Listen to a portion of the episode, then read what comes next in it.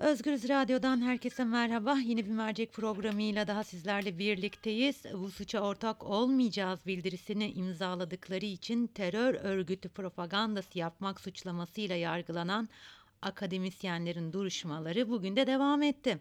Diyarbakır 11. Ağır Ceza Mahkemesi'nde duruşmaları görülen Dicle Üniversitesi'nin profesörleri Süleyman Kızıl, Murat Biricik ve Fikret Uyar ayrı ayrı beraat etti. Tekrar edelim e, beraat ettiler. Mahkeme ayrıntısını gerekçeli kararında açıklamak üzere kurduğu hükümde sanıkların üzerlerine atılı suçun yasal unsurlarının oluşmadığını ifade ederek beraatlerine karar verdi. Böylece yargılaması devam eden akademisyenlerden dört kişinin da davası beraatla sonuçlanmış oldu. Ancak şöyle de bir gelişme var bunu da aktaralım sizlere. Barış Akademisyenleri kendi Twitter hesaplarından şöyle bir duyuru yaptılar. İstanbul 28. ACM 5 hocamız ve bir destekçimizin davasında açık duruşma görülmeden dosya üzerinden beraat kararını kararı verdiğini öğrendik dedi. Konuğumuz avukat Meriç Eyüboğlu. E, Meriç Hanım merhaba. Merhaba. E, ben kısaca e, bilgi vermeye çalıştım dinleyicilerimize. E, bir hukukçu olarak bu kararları nasıl e, değerlendiriyorsunuz?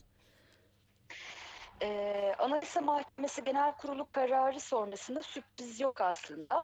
Aksine bir durum Anayasa Mahkemesi'nin e, kararında bu suç ortak olmayacağız metninin e, suç içermediğini ayrıntılı olarak tartıştık sayfalık kararı sonrasında. Bu karara uyulmasaydı garip olurdu.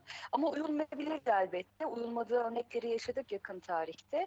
E, uyulmaması e, sizin radyonun seyircileri açısından çok şaşırtıcı olmazdı sanırım. Kendi adıma benim açımdan da.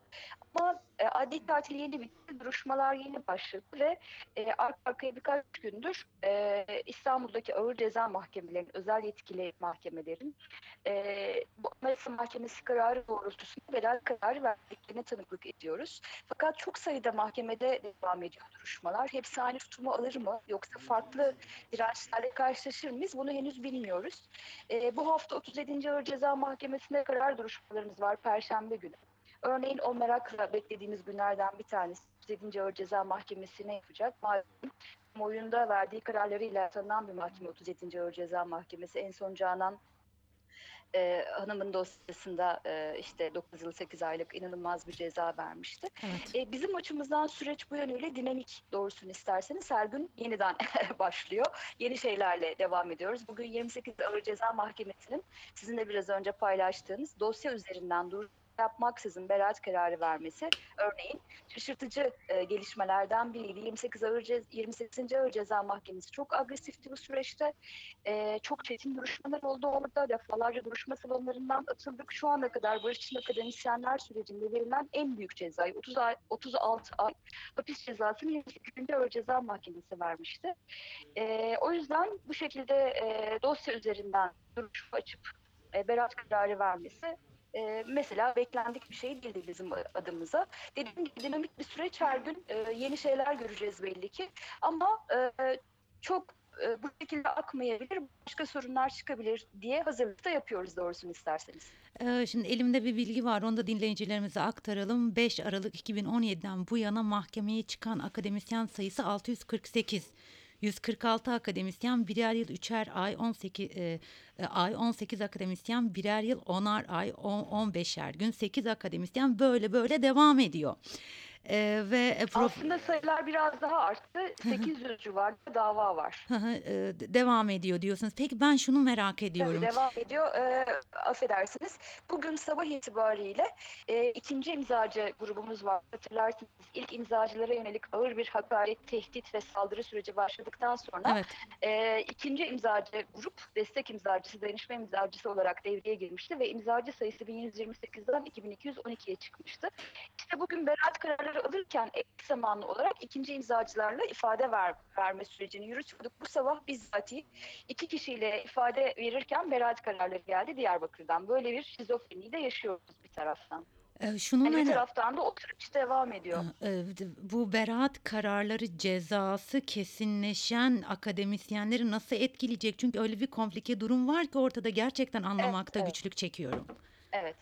İki grup var. Bir grubun dosyası istinaf mahkemesinde. Çünkü onlar hükmün açıklanmasının geri bırakılmasını kabul etmeyen veya verilen ceza iki yılın üstünde olduğu için otomatik olarak cezası ertelenmeyen e, kişiler. E, 36 kişiden bahsediyoruz. Fahiş hapis cezaları var. Biraz önce andıklarımdan bir tanesi 36 ay hapis cezası gibi. İşte istinaftaki dosyalarda beklentimiz olması gereken e, o kararların bozulması ve yeniden yargılama yapılması e, için kendi mahkemelerine gönderilmesi. O süreçte henüz bir gelişme olmadı ama adli takip yeni bittiği için e, yani şu aralarda olacak gelişme. Diğer bir grup ise hükmün açıklamasının geri bırakılması diye adlandırılan mekanizma nedeniyle e, dosyaları kural olarak istinafa gitmeyen e, grup. Yönelik itirazlar e, çok kısa sürede e, sonuçlandı ve dosyalar kesinleşti. O grup büyük e, grup zaten bu grup. E, Anayasa Mahkemesi önünde dosyaları.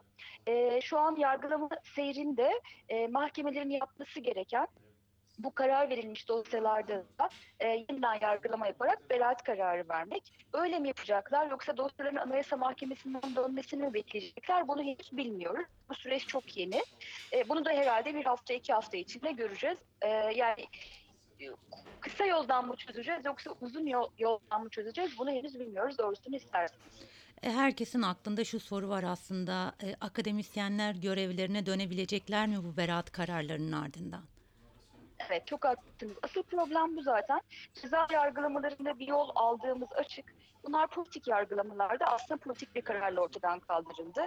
E, huku, huku bir hukukçuya soruyorsunuz ama aslında hepimiz hukuki bir sürecin içinden geçmediğimizi biliyoruz kuşkusuz. Yargılananlar da, dayanışanlar da, izleyenler de.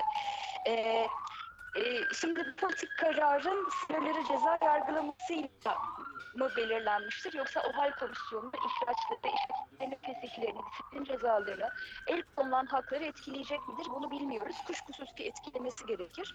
Hukuken bakarsak olması gereken budur. Ama bu süreç nasıl işleyecek buna ilişkin hiçbir ipucu yok. OHAL komisyonlarının başvurulara başladık. Ee, e, Sanıyorum ki üniversitelerde ciddi bir tasfiyeye yol açtı bu süreç. Bu maksatla kullanıldı. Üniversitelerde üniversitelere geri dönmek bu kadar kolay olmayacak. O daha e, uzun süren bir mücadeleyle beraber belki mümkün olacak. Şu an ceza yargılamalarını etkileyeceğini diğer konularda e, bu önümüzdeki duvarın, bariyerin e, henüz geçilmez olduğunu düşünüyorum kişisel olarak. Ama bunu da süreç içinde göreceğiz. E, söylediğim gibi doğru olanı kuşkusuz ki AYM kararı sonrasında, beraat kararları sonrasında derhal iade işlemlerinin yapılmasıdır. E, bütün özlük haklarının maddi manevi zararların e, tanzim edilmesidir. Tüm hakların iade edilmesidir. Ve tabii ki özür dilenmesi, bununla ilgili sorumluların da yargılanmasıdır. Olması gereken budur elbette. E, Meriç Hanım çok teşekkür ediyorum vermiş olduğunuz bilgiler için. Ben de teşekkür ederim. İyi yayınlar, hoşçakalın. Sağ olun. Özgüz Radyo dinleyicileri Avukat Meriç Eyüboğlu ile birlikteydi ve barış akademisyenleri hakkında verilen e, beraat kararlarını e, yorumladı. Aslında e, önlerinde hala çok çetin bir yol olduğunu söyledi ve e, bu kararların çoğunun hukuki olmadığının altını çizdi. E, üniversitelerde ciddi bir tasfiye yol, yol açtı bu kararlar ama üniversitelere dönüş o kadar kolay olmayacaktır. Çok daha zorlu bir yol bekliyor bizi diye düşünüyorum dedi avukat Meriç Eyüboğlu. Evet e, Özgür dinleyicileri e, geldik bir merceğin daha sonuna. Yarın başka bir mercekte başka bir konu ve konukla buluşmak üzere. Şimdilik hoşçakalın.